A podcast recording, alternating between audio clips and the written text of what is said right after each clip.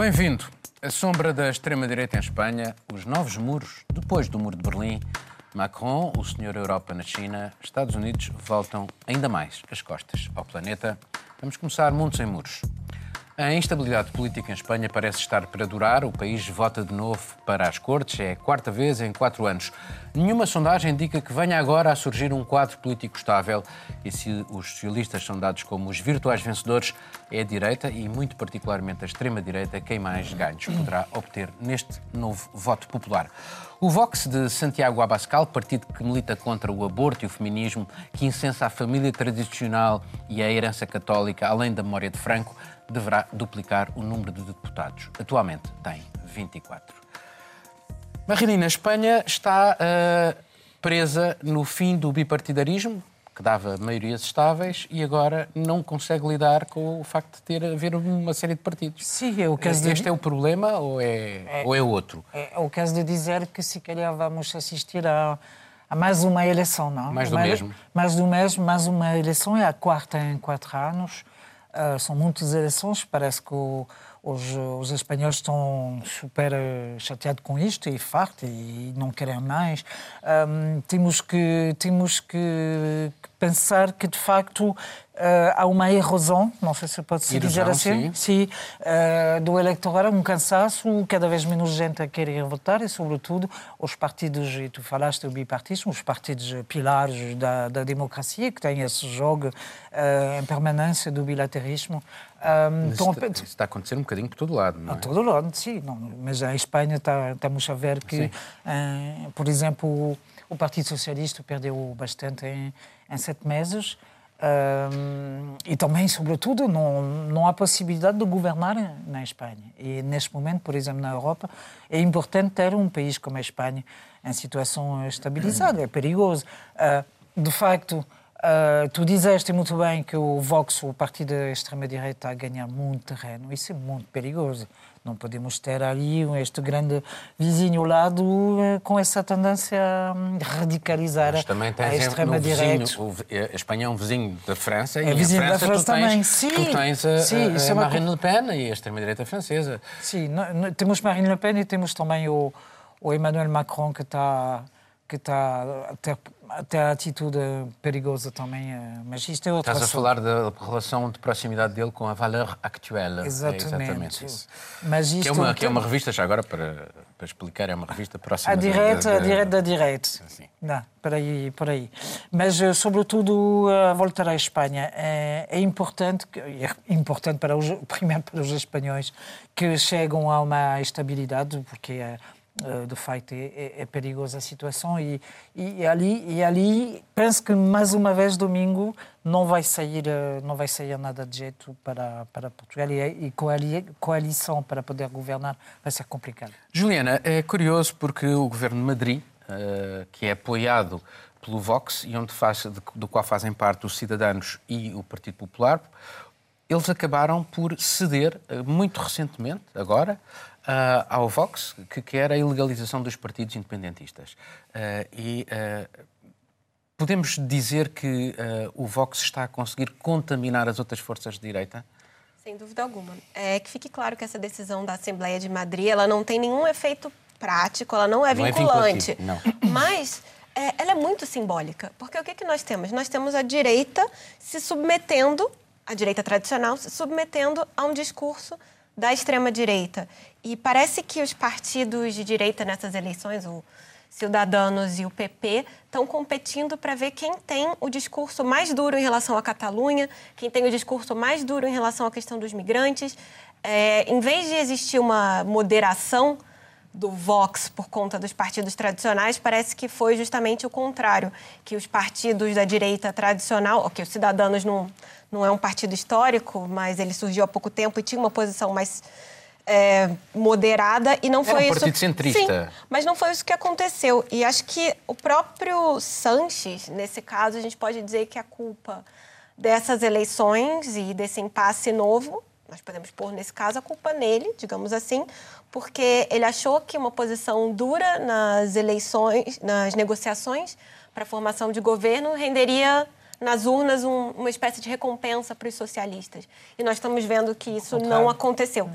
que provavelmente é o contrário. Não é o primeiro governante a achar isso. A gente teve a Theresa May achando que, que se no, novas eleições dariam uma maioria confortável para ela. Foi o contrário. Acho que em Espanha nós caminhamos para para a mesma situação e que agora essas eleições mais uma vez não devem ter algum tipo de resultado que dê uma maioria clara ou a formação de um governo estável, que se sair disso vai ser simplesmente pela organização das forças dos próprios partidos, não vai ter um resultado definitivo nas urnas. Miguel, mais uma vez parece ser exatamente a questão catalã que uh, é o catalisador de, de, de, todo o ressentimento uh, relativamente à, à, à, governabilidade em Espanha entre as forças centrípetas e centrífugas. Um, até que ponto é que eles uh, estão completamente metidos nisto e não conseguem sair deste espartilho? Um, e provavelmente este quadro político não vai permitir sair deste, deste. É, pois esse, esse parece-me que é o problema, porque o problema não é um país estar com dificuldades em constituir governo.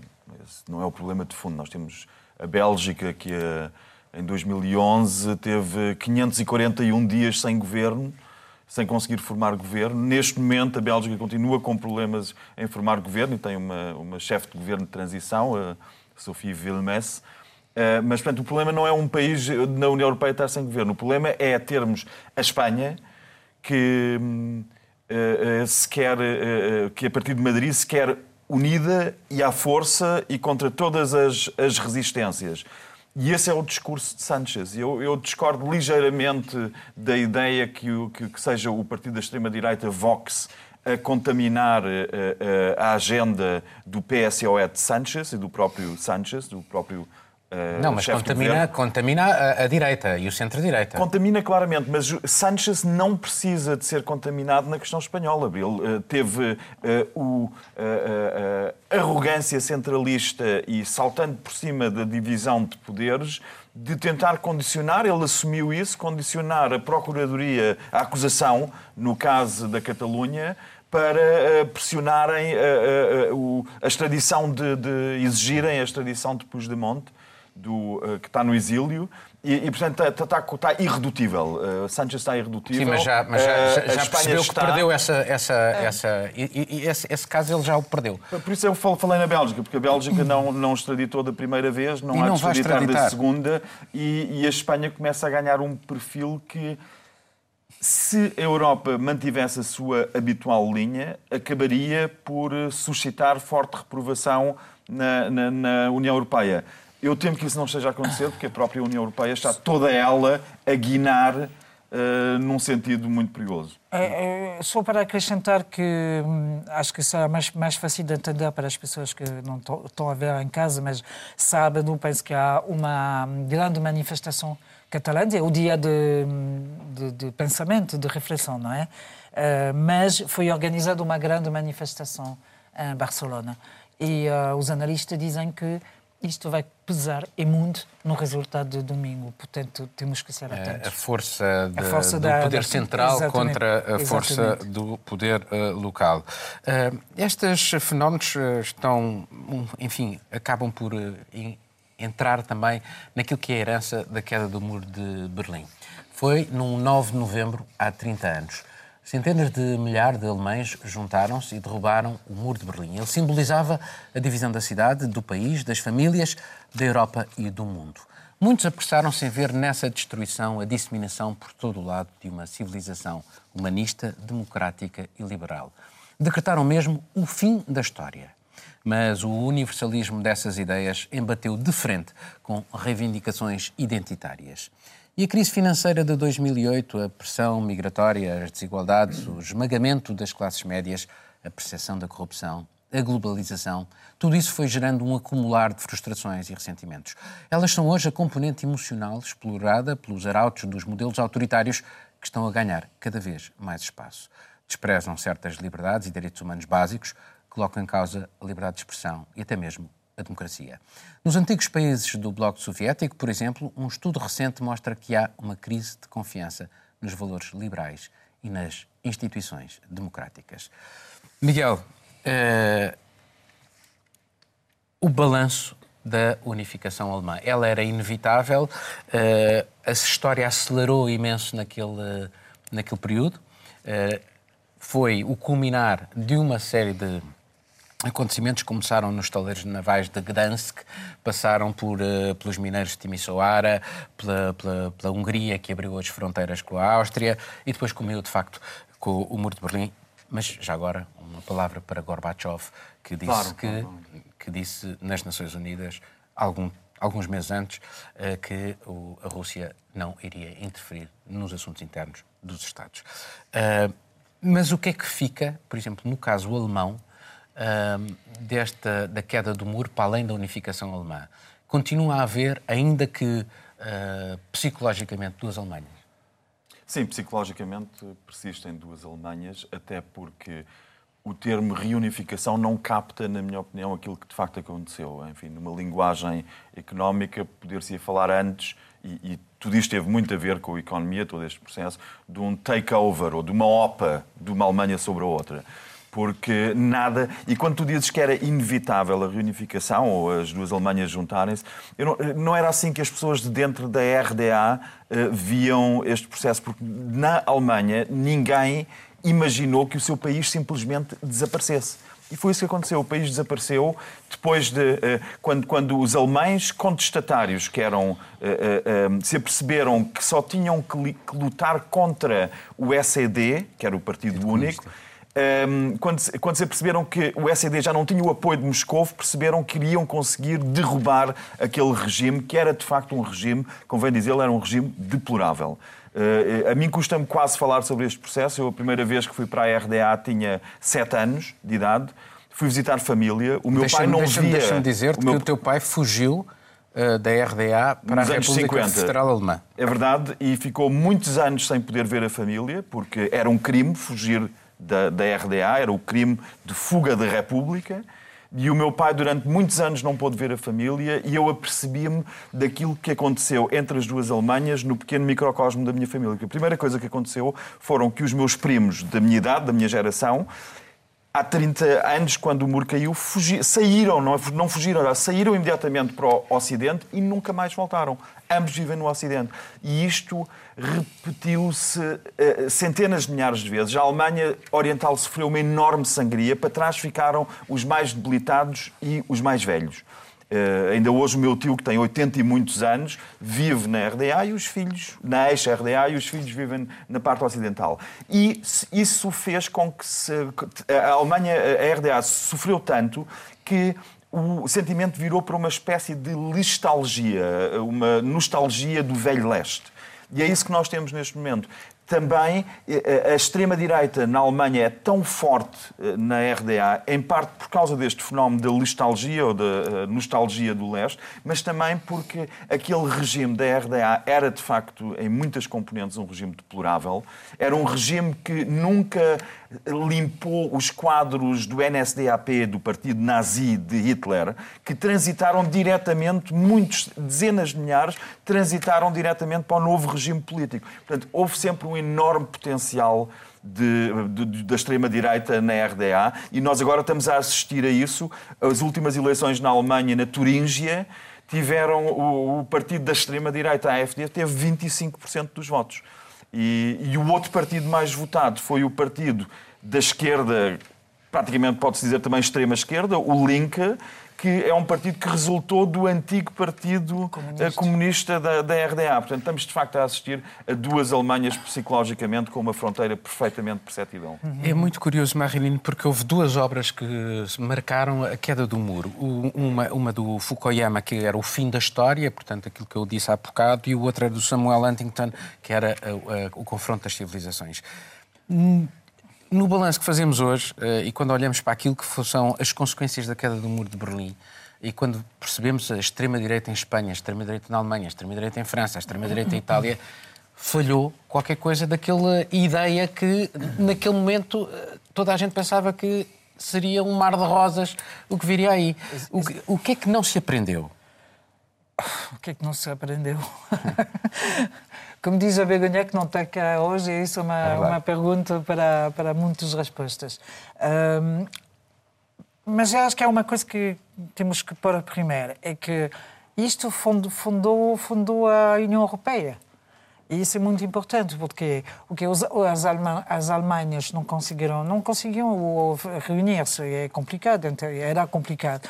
E François Mitterrand diz que ia ajudar, mas em contrapartida queria mesmo fazer a União Europeia. Não podemos esquecer, é o início de uma visão da Europa a 1990. Para não deixar a Alemanha sozinha à deriva, Exatamente, não é? e, e que precisava de, de, de, da Alemanha para fazer a União Europeia, senão era impossível. Portanto, foi, foi o início o do o preço e o início de, da relação franco-alemã na União Europeia. Não podemos esquecer isto. Acho que é, é, mesmo super importante. Mas a visão que eles tinham na altura era justamente, toda a gente dizia, nunca mais, nunca mais o wall, o, o muro, nunca mais. Ora, hoje em dia estamos a assistir cada vez mais à Europa fortaleza, aos muros, a vários Os muros. muros, mil, mil quilómetros, mais de mil quilómetros foram construídos desde então na União Europeia, em termos de, de muros. E muros psicológicos também. Muros psicológicos e muros marítimos até. Não, não, há uma fronteira marítima que não existia cada vez mais para impedir que as pessoas que vêm da África... O último reduto do Mundo Sem Muros é o Estúdio 4 da RTP, praticamente. Nós aqui no Mundo Sem Muros Exatamente, somos, somos poucos. Exatamente, concordo contigo. Uh, portanto, é, é, falhou, falhou. Agora, agora por que falhou?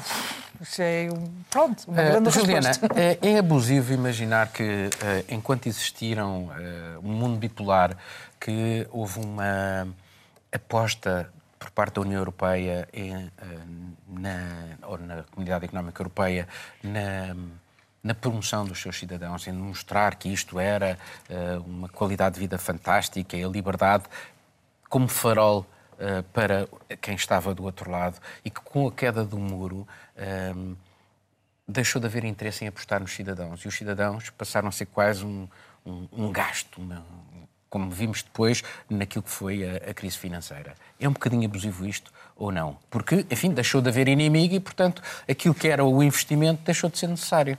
Certamente um, a emergência de um mundo multipolar fez com que a promoção do estilo de vida europeu, digamos assim, fosse uma questão secundária, de mostrar para o mundo como o estilo europeu era fantástico, foi algo que, que até virou uma propaganda contra, digamos assim. O que eu aprendi nos livros de história, pelo menos no Brasil, é que do lado é, ocidental da fronteira da Alemanha se construíam prédios enormes que era justamente para mostrar a bonança econômica para quem estava na parte de leste.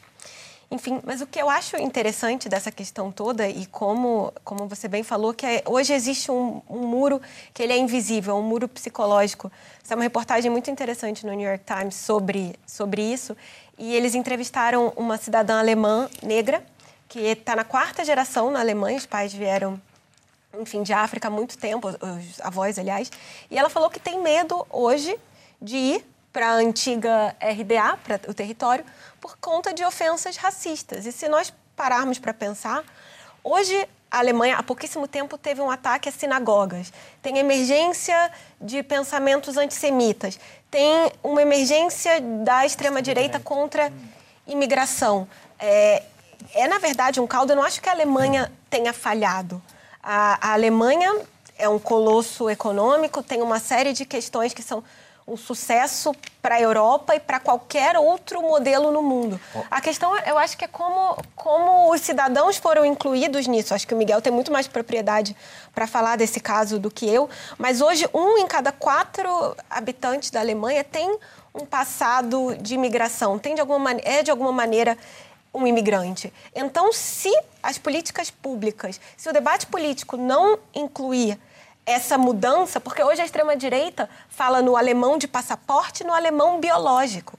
Então, assim, a gente está diante de uma sociedade que cada vez se divide mais. Eu ia exatamente sair da Alemanha, e para retomar também o que a Marilyn disse, porque, infelizmente, aquilo a que assistimos, acho eu, não é um fenómeno, obviamente, alemão. Porque nós olhamos eh, para a Europa e, e, se olharmos, começamos em Portugal com Salazar, passamos para Franco, temos Mussolini, temos Hitler, dez países da atual União Europeia viveram sob o stalinismo, que era uma ideologia igualmente desrespeitadora dos direitos humanos mais elementares, tal como os outros. E, ou seja, esta nossa Europa em que nós vivemos é filho, somos filhos dessa herança. E essa herança que foi durante algumas décadas, as que nós vivemos até agora, eh, passou eh, despercebida, eh, está a vir ao de cima. Portanto, isto não é uma coisa nova, é uma coisa velha e, e, e repugnante que está a, a voltar. E a questão é porque é que volta nesta altura. E aí talvez tenhamos que remeter para Samuel Huntington e o livro e, e, e o pensamento que ele, que ele, que ele uh, transmite no seu livro do Clash of Civilizations, do, do, do, do confronto de, de civilizações, e, e é aí que nós podemos perceber o que é que estamos a passar, porque todo este debate em volta da Fortaleza Europa, que a Marilyn uh, uh, referiu, em volta da questão da migração, da cor da pele, tudo isto nós já vimos. Tudo isto nós já vimos e tudo isto está a ser de tal forma. Explorado também. Explorado, explorado. está a ser de tal forma explorado que se tenta quase construir uma. Estamos quase a assistir a construir-se uma, uma mentalidade europeia em cima dos fantasmas mais repelentes da Europa. Houve, houve essa, essa ideia quando o muro caiu de de quase um mundo infinito. Era possível de, de, Era a ideia de, do Fukuyama? Exatamente. E, portanto, foi, eh, foi esse... Penso que, que nós estamos a assistir, digamos, a uma certa forma de derivas da, da, mondialização, uma mondialização brutal e exagerada e, e capitalismo debridade, não, não existe essa palavra em português, sim, mas sim. capitalismo que, que, não tem não tem limites, não. regulamentos. Uh, e eu acho que já eu, falámos sobre isso aqui neste sim, programa, vezes, com aquelas com aquelas manifestações um pouco de todo lado, não é? O problema é que as pessoas têm medo. Só medo um apontamento muito interessante, desculpa só porque me ocorreu porque a China foi o país que em 89 tentou salvar a RDA. A China propôs, nessa altura, a nível governamental, enviar. Eh, porque a, a, porque a China a tinha RDA, tido a experiência de Tiananmen. E a RDA foi Meses o único antes. país, foi Meses dos antes. poucos países, a RDA foi dos poucos Bom, países que esteve totalmente do lado. Bom, vamos passar para um novo tema. Emmanuel Macron e Xi Jinping encontraram em Donald Trump o adversário comum para tornar a visita do presidente francês à China num êxito. Macron inaugurou um novo modelo de viagem presidencial levou consigo empresários franceses e alemães, bem como uma ministra alemã e um comissário europeu. Quis assim reforçar a ideia que apenas juntos os europeus podem enfrentar países como a Rússia, a China e até os Estados Unidos da América. A China, considerada um rival sistémico para a União Europeia, deu sinais de convergência a Macron face ao unilateralismo do presidente norte-americano. Xi Jinping chegou mesmo a dizer que se opõe à lei da selva e aos atos intimidantes daqueles que colocam o interesse nacional acima dos interesses comuns da humanidade. Mas apesar das belas palavras, os atos também contam e a China continua a privilegiar os países europeus mais amigos, aqueles que aderiram à Rota da Seda, isto numa estratégia de dividir para reinar na Europa. Vamos ter que ser rápidos. Marilyn, uh, o teu presidente lá foi, uh, falou muito como uh, uma espécie de senhor Europa. Falou muito como a senhora Europa, sim. E, e, estranho porque em 1 de novembro foi nomeado um, um senhor Europe chinês. chinês para... Pela primeira vez. Pela, é um, exatamente, é um sinal pela primeira vez. Que eles estão Portanto, a dar alguma importância à Europa. Oficial, oficialmente existe agora um monsieur, um monsieur Europe e não é Macron, mas ao mesmo tempo é o senhor Macron, o senhor presidente da, da França, porque de facto ele quer falar em nome da União Europeia. Ele tem, tem razão no sentido de que se a Europa quer jogar bem e aproveitar aquela abertura que é o conflito comercial entre a China e um, os Estados Unidos. Se a Europa quer jogar uh, em nome dele próprio e guardar o, guardar o seu jardim, jardim comercial importante, porque é o primeiro parceiro da, da China, acho que, acho, que, acho que Macron tem razão de ir naquele, naquele sentido de uh, multiplicar as manifestações de amizades, uh, jogar o, aproveitar o facto que uh, durante a presença do, do Emmanuel Macron em China o Trump confirmou a saída do, do Acordo de, de Paris sobre Já lá vamos, é o nosso último tema. Sim, mas foi, foi um aproveitamento também muito bom e o Macron soube, soube aproveitar. Está a julgar na União Europeia, mas se a União Europeia não consegue entender-se em relação a isso, porque de facto não houve, não houve franceses convidados pela Angela Merkel quando Xi Jinping foi, foi à, Alemanha. Uh, lá está, eh, esse jogo entre novamente entre a Alemanha e a França. Não sei se de facto Angela Merkel vai deixar fazer uh, Macron o Monsieur Europe que ele pretende ser. Juliana, a verdade é que o Macron chegou, deu uma entrevista à Economist e diz Duas bombas, duas bombas que a NATO está em morte cerebral ah, e que a Europa está à beira de um precipício. É, é, portanto, isto é uma maneira de agitar as águas Sim. para uh, problemas reais, concretos. Uh, as contradições que existem Não, hoje na NATO, por causa da Turquia, por causa da Rússia. E, aliás, isto foi lido na, em Moscou como uh, palavras belíssimas do presidente francês. A senhora Merkel, Merkel, Merkel ficou doente. e, por outro lado, que a Europa, a Europa está à beira do precipício por causa desta necessidade que sozinhos não valemos nada, mas todos juntos valemos alguma coisa. Faz sentido? Enfim, há, há, algumas coisas que, que certamente não tem como negar dessa entrevista do Macron, e me surpreende ele ter dito isso de uma maneira tão clara, porque ele fala é, nessa entrevista que a Europa está desorientada entre a China, os Estados Unidos e a Rússia.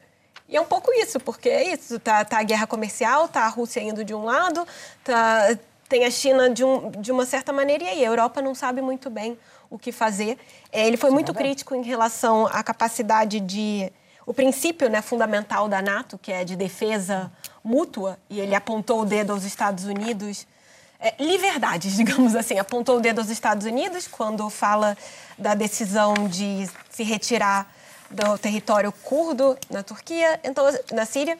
Enfim, uma série de, de questões que não tem como deixar de concordar que são fatos, não, não é uma questão de opinião. Agora, por que, que o Macron resolveu fazer isso? Porque ele se importa com, com os curdos? É porque ele não porque expõe, não, expõe é, as expõe... contradições europeias. A, a, questão eu acho que é muito mais interna do que qualquer coisa, porque o Macron vem num momento em França de anunciar mudanças na, na legislação dos migrantes.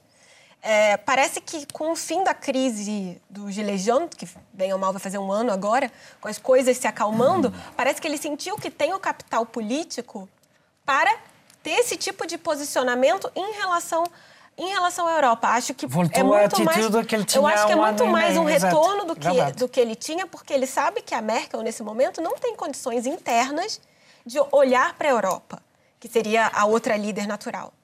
Então é uma espécie de Macron, uh, Merkel, uh, Macron, uh, Dr. Jekyll and Mr. Hyde, o Sr. Emmanuel e o Sr. Macron, para fora um, uma defesa da, da, Europa e internamente, enfim, reformas que já estão a ser rejeitadas, nomeadamente a da segurança social, uma aproximação, uma, uma, aproximação a, a, a publicações de, da galáxia da extrema direita. achas que é isto, Miguel, ou ele está a jogar em vários tabuleiros ou faz algum sentido esta, esta crítica que ele está a fazer e, ao mesmo tempo, jogando nos modelos desta sociedade liberal? Uh... Bem, eh, não ficaria bem se eu dissesse que Merkel terá ficado a tremer com estas palavras de, de Macron. Um, ehm, e com isto que ele disse ao, ao, Economist. É engraçado porque a jornalista que fez a entrevista no The Economist acompanhou na viagem à China e referiu, eh, eu ouvia, ouvia dizer que eh, Macron praticamente não falou de França. Apesar de ter feito eh, dezenas de contratos, dezenas de contratos, de acordos, por exemplo, para proteger as denominações de origem. Para não o vinho do Porto, por exemplo. O vinho do Porto, mas também o Roquefort, também o, enfim, o, o vinho de Bordeaux, tudo o que na China passa a ser crime. Ah, mas já agora, como... já agora o Pixian do Ban, que é pasta de feijão do Pixian, que também é mas é a contrapartida é, chinesa. Ver, eu acho uma certa piada ver como uh, um político que faz política mundial também está ali a defender um queijo regional ao mesmo tempo, não é? Isso tem algum interesse. A mim assusta-me, no entanto, ver a, a, a Europa, que, que, que Macron está a enaltecer, ficar nas mãos de uma personagem que considero uh, dúbia e com traços sinistros, que é uma forma como vejo Macron, preocupa-me ver a Europa nas mãos e, e, ser, ser o megafone da Europa ser uma personagem como Macron. Ele tem, por outro lado, uma relação muito próxima com Ursula von, von der Leyen, a nova um, Presidente, Presidente do, de, de, de, da Comissão Europeia.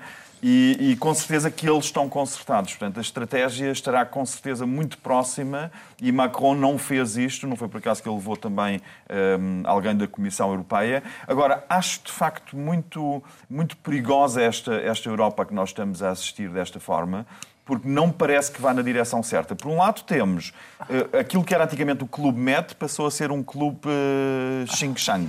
Que temos Portugal, temos a Itália e temos a Grécia perfeitamente vendidos a Beijing as economias destes três países e os acordos que tanto Portugal como a Grécia como, como a Itália têm feito é de uh, vai completamente contra aquilo que seria uma posição. Aliás, alguns países europeus uh, tiveram muitas cautelas quando foi a condenação da China uh, nas Nações Unidas, a carta que foi enviada por causa de, dos campos de concentração o dos Macron uigures. disse que não ia fazer uma diplomacia de megafone, que é como quem diz não esperem de mim que vá criticar as violações de direitos humanos. Heiko Maas, o ministro dos Negócios Estrangeiros alemão, fê-lo, solidarizou-se com a sociedade civil de Hong Kong e a Alemanha foi gravemente penalizada por isso. Por exemplo, quando o ministro dos Negócios Estrangeiros chinês veio agora à Europa, passou ao lado de Berlim. Só, só, para dizer duas coisas. Ah, foi, foi dito que Macron falou de Hong Kong com Xi Jinping. Pronto. Não, mas falou, como, como quem diz, entendam-se. Entendam-se, uh, respeitem mas lá falou, as pessoas. Falou, não se pode dizer que não abordou. Mas é outra uh, coisa. Há várias maneiras de falar. Uh, a, a falar. Eu, eu ia dizer que não sabemos exatamente o que, é que foi dito, mas falou. Pronto. Mais uma coisa. Mas isso é um ponto.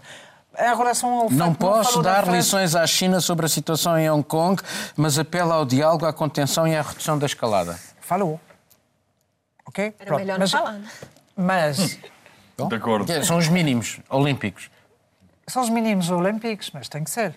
É o mínimo. Tá mas, sobretudo, eu acho que não concordo com o Miguel sobre o facto de não falou da França. Acho que falou bastante da França. Eu citei a jornalista que o não, na, na entrevista ao Economist. Sim, sim, é a jornalista do Economist que o acompanhou durante toda a viagem. Tens toda a razão. É ela que diz não falou de ele não falou, se calhar, com o economista, mas uh, tinha uma mensagem a fazer passar no economista, que é provável. Mas voltou com quase 13, mais quase 14 mil milhões de, de, euros de contratos. É, tudo se reduz sempre ao dinheiro, é, não é? Mas, uh, os que, valores depois são uma coisa. são os mínimos olímpicos. Está bem, mas ele levou não sei quantos, 50 chefes uh, de empresas, de empresas muitos e alemães, inclusive, alemães foram lá também. Portanto, lá está, é sempre o mesmo problema. E uh, foi, foi criticado também quando, quando foi da visita de Xi Jinping a Portugal. É sempre à procura bem. de mercados Exatamente. e de crescimento tu económico. Tu não pode ser ao mesmo tempo o VIP, o VRP, o grande vendedor de comércios isso, muitos isso, grandes isso, e ao mesmo tempo defender isso, os, isso, isso permite Isso permite-nos é? um crescimento que... económico e os novos mercados permitem-nos passar para este último tema. A China é o maior poluidor mundial, logo a seguir vêm os Estados é Unidos. E se o governo chinês continua empenhado em lutar contra as alterações climáticas, o governo norte-americano deu um novo e significativo passo para sair de vez dos compromissos do Acordo de Paris. Porque, uma vez tendo assinado o texto, precisavam de esperar três anos para iniciar as modalidades de saída. Foi o que aconteceu esta semana. Donald Trump referiu-se ao Acordo de Paris como um desastre e um aniquilador de empregos. E também nesta semana, um painel de 11 mil cientistas volta a alertar para a crise climática que, segundo eles, está a acelerar mais do que o previsto pedem uma saída cada vez mais urgente da dependência dos combustíveis fósseis e um travão à desflorestação. Em resumo, querem acabar com o estilo de vida baseado no consumo excessivo. Miguel, depois disto da procura dos mercados e do crescimento económico, quando os cientistas dizem isto, é preciso. estão a pôr em causa este modelo, ou não? Hum, os cientistas estão claramente a pôr em causa, aliás, eles dizem isso especificamente neste, neste, neste alerta neste, para, para a emergência climática, esses 11 mil cientistas, e é bom olhar para a ficha técnica, porque não estão aqui lobbies das indústrias. Na ficha técnica uh, do, da, desta publicação estão universidades, sobretudo universidades norte-americanas. Que, hum, e, e, o texto diz claramente, estive a ler o texto, o texto diz claramente que um dos indicadores da gravidade é a curva de crescimento do PIB. Ou seja, este manifesto, como tu disseste, eh, põe em causa o nosso estilo de vida de forma totalmente aberta. Põe em causa a nossa forma de alimentação. É um dos itens que tem de uh, se basear menos no consumo de carne. Claro. Por causa de, de, do crescimento também das populações bovinas no mundo e de animais que estão a acelerar muito este processo de degradação. Portanto, o que este uh, alerta faz é falar na urgência numa mudança de paradigma mudança de mentalidade, mudança do modelo económico, que é o oposto daquilo que Macron trouxe da China, que foram mais 14 mil milhões. É também o oposto daquilo a que nós assistimos. Tu falaste na poluição da China e do, no, nos Estados Unidos. A Merkel teve, nesta altura, em Nova Delhi, e em Nova Delhi estão a distribuir máscaras às crianças porque o ar na cidade, na maior, na, na maior cidade da Índia, está irrespirável. Enfim, não sei se Bombaim, uh, Bombaim tem um problema menor porque está junto ao mar, mas Nova Delhi tem um problema gravíssimo de poluição. É, temos a maior democracia do mundo, a Índia, e temos uh, uh, o maior regime totalitário do mundo, uh, a China, a causar uma poluição brutal e é questionável se esta mudança de, de, mentalidades e de paradigma e de modelo económico pode ter sucesso, mas os cientistas são categóricos em dizer nós temos a obrigação de dizer as coisas como elas são e negar, fazer o que os Estados Unidos, na, pela figura de Trump, estão a fazer, é realmente eh, extremamente preocupante. É o lucro a curto prazo, lucro a curto prazo e é pôr em xeque as gerações que se seguem e a nossa e, própria. E a nossa própria. Mas é curioso, uh, Juliana, porque 25 estados norte-americanos, 430 cidades, centenas de universidades e empresas, representando 65% da população norte-americana, 68% da economia, dizem que querem continuar a fazer parte do Acordo de Paris. E, portanto, há aqui, uh, enfim, uma, alguma resistência por parte da sociedade civil, por parte dos cidadãos, eu acho que se calhar já há muita gente a ter a consciencialização de que alguma coisa vai ter que mudar. Apesar, apesar do modelo liberal e da ideia dos lucros e, da, e do crescimento económico a todo custo. Acho que é uma questão muito geracional também. É, parece que essa nova geração, eu sei que parece utópico falar de que a geração seguinte vai fazer o que nós não conseguimos fazer, mas parece que esses mais jovens têm muito essa consciência do ecocídio que está acontecendo hoje, porque não, não dá para dizer que a maior economia do mundo se retirar do Acordo de Paris não seja algo criminoso. Porque, enfim, a, não é uma coisa localizada. A poluição, a pegada de carbono gerada nos Estados Unidos, ela se reflete na Amazônia, ela se reflete, reflete em outros lugares. A questão climática não é simplesmente é, localizada como a questão da poluição do ar que se Nova Delhi deixasse de queimar carvão e de ter fábricas poluidoras, aquela questão do, da limpeza do ar estaria resolvida e acabou.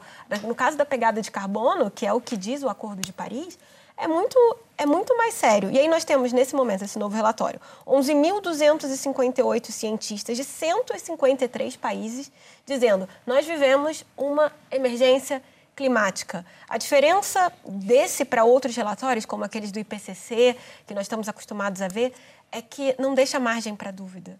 Os outros dizem, não, há fortes evidências de que o aquecimento global não deixa é margem causado... para dúvidas, como diz que é pior do que se tem uh, apontado até e, agora. E eles dizem que é exatamente isso, é, é causado pela ação humana e que a situação já está muito próximo de estar é, fora de controle. E nós temos o caso grave de que é, a, COP, a próxima COP, a COP25, que iria acontecer primeiro no Brasil, o governo brasileiro, que também não tem mostrado, era o governo anterior, no caso, Michel ah, Temer, que não tinha uma preocupação ambiental grande, desistiu de sediar. O Chile disse que seria, por questões dos protestos no Chile, a menos de um mês da, da, da, conferência, da conferência, eles desistiram e agora vem para Madrid. Então, assim, vai ser uma COP esvaziada, sem, sem qualquer perspectiva de que saia alguma coisa concreta. Eu acho que é preocupante de muitas maneiras. Se Madrid não tem coisa. governo, se calhar também não se faz em Madrid. Se faz em Lisboa. Só, só, queria acrescentar uma coisa que nós é muito fácil apontar uh, o, este comportamento uh, de Trump uh, de enorme irresponsabilidade, mas temos também de olhar para nós próprios. O que se passa na Alemanha, nós temos de facto a indústria automóvel a tentar uma conversão para agora com o maior construtor de automóveis na Alemanha, a lançar os primeiros veículos em grande série elétricos, mas olhamos para o que se passa em Portugal e temos sinais muito contraditórios, porque se por um lado as energias renováveis são uma aposta, pelo outro lado temos a questão que é apontada neste relatório dos 11 mil cientistas dos voos aéreos que são uma fonte enorme de poluição e temos, estamos em, neste país, em Portugal, a ver, a assistir à construção de uma economia que passa por mais voos, mais aviões, mais pessoas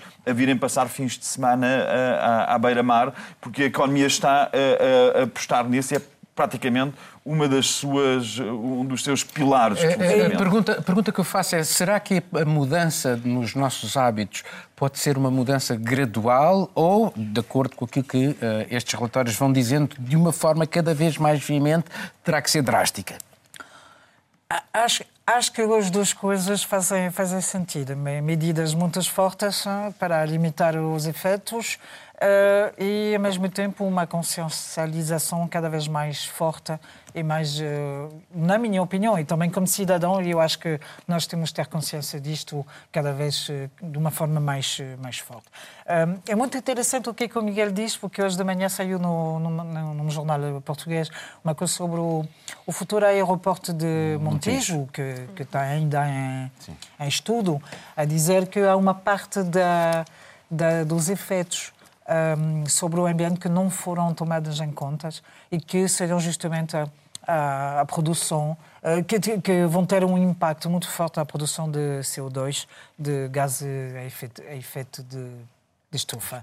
Portanto, acho que uh, essa tentativa de fazer passar algumas coisas, como Trump tenta, tentou e tenta fazer uh, sobre, sobre conservar o uh, o universo do carbono, não é? É isso que ele quer. Uh, eu acho que lá está, é a oposição às medidas que uh, nós estamos a exigir do, dos governos cada vez mais. Na Europa estamos a exigir cada vez mais. É... É, é, temos, que, temos que ver, estamos a votar cada vez mais em partidos verdes. Mas não é que isto, o problema não é técnico. Eu acho que o problema não é tanto técnico. O problema não, não, passa muito técnico pelo facto, e nem sequer é de modelo económico uh, uh, é no, no, limite, ah, mas no, é. nem sequer no, no, limite o problema e as soluções falham porque, uh, por causa de três, de, do egoísmo, do nosso egoísmo, de uma ganância e de uma apatia. estas três, isto condiciona-nos brutalmente, porque apáticos, é mudar o, o, estilo de vida. Ganância, ou seja, a procura do lucro em que tudo vale, em que se tem um discurso para fora, mas se é para aumentar rendibilidades, o discurso é completamente, é completamente outro. E o egoísmo é porque nós não abdicamos de Faz o que eu digo, não faças o que eu faço. Mas, mas, mas há uma grande hipocrisia, hipocrisia em tudo isto, porque acho que uh, é um estudo de 2018. 50 países, 58 países adaptaram de maneira nacional, o que foi dito no, na, na, na, COP, na, no, no, na Conferência sobre o Clima em, em França, 58 países até 2030 eh, vão respeitar o, o acordo, o acordo e, e 16, somente 16 uh, eh, respeitarão os, o que os, é que compromissos. os compromissos. Que já não eram ambiciosos que já, já não eram ambiciosos. já não eram ambiciosos. Portanto, ah, estamos, estamos a viver muita hipocrisia. E, e acho que Daí a, a decisão... pergunta que eu te fiz, que é, é, é isto é aos poucos mas... ou é, vai ter que ser é, de forma drástica? Responder, tem, tem que ser o planeta estiver mesmo a arrebentar. Exatamente, porque o, o que fez Trump, Trump, Trump desculpe, é muito simbólico, é muito forte em termos simbólicos, mas eh, toda a gente está a fazer a mesma coisa, portanto temos que sair é a mentalidade americana de 20 anos atrás, que também não estava no protocolo de Kyoto, que foi a primeira tentativa de conter é. os gases de efeito é. estufa. Então, assim, é, eles aumentaram, durante, aumentaram, aumentaram neste último ano. Sim, mas Tinham assim, reduzido mundo, durante, durante algum tempo e agora todo, voltaram mas a aumentar. Mas o mundo, todo, o mundo todo aumentou. O problema é, nós temos dito há muito tempo que nós temos que reduzir as emissões de carbono e não tem um ano que o mundo, a totalidade de carbono emitido tenha sido menor do que no ano anterior. Sim. O problema é há quanto tempo nós estamos falando da necessidade de reduzir as emissões de carbono e ano a ano o mundo só aumenta. Aliás, em Paris é curioso porque de vez em quando uh, tem picos de poluição também e é só podem deixar uh, que os carros com matrícula par ou ímpar circulem Exato. em determinados e dias. outras cidades agora, como Marseille, por Exatamente. exemplo. Exatamente. Bom, vamos terminar o programa com esta ronda. Hoje a Begonha não está cá, esperemos que esteja na próxima semana. Uh, Miguel, o que é que tu andas a tratar daqui deste país? Bem, eu tive de, de acompanhar o Web Summit. Que, Tiveste? Tive, tive de acompanhar. Um, não parece que seja um tema uh, absolutamente urgente, mas uh, como correspondentes, por, por vezes temos de fazer trabalhos que não nos entusiasmam. Marilene. não, não, foi no, no Web Summit, eu não estou a sentir falta. Eu fiz o meu trabalho, a minha reportagem sobre agricultura no, no, entre os montes. Não quiseram o Web Summit a imprensa francesa? Acho que fizeram uma cobertura muito, muito reduzida. Eu trocava logo com, pela agricultura de trás dos montes. Acho, muito mais uh, acho que passei o melhor momento lá, lá na agricultura, é muito interessante, e sobre a PAC e aplicações eh, concretas de, das medidas da União Europeia, não, neste caso concreto, em Portugal. Juliana? Não consegui escapar da Web Summit também. É, estive lá e é, cada ano aquilo está maior e eu continuo achando que o, o, investimento proporcionalmente à quantidade de notícias e o trabalho que dá para cobrir, ele nunca se paga. Mas, enfim, é, fui ao Web Summit e estou fazendo um material sobre lei de nacionalidade aqui em Portugal. Obrigado. Obrigado. Web Summit. Obrigado a vocês todos. E obrigado a si também. Terminamos este programa, voltamos dentro de uma semana, RTP, RDP Internacional, também na RTP3. Muitos em Muros pode ainda ser ouvido em podcast. Tenha uma boa semana.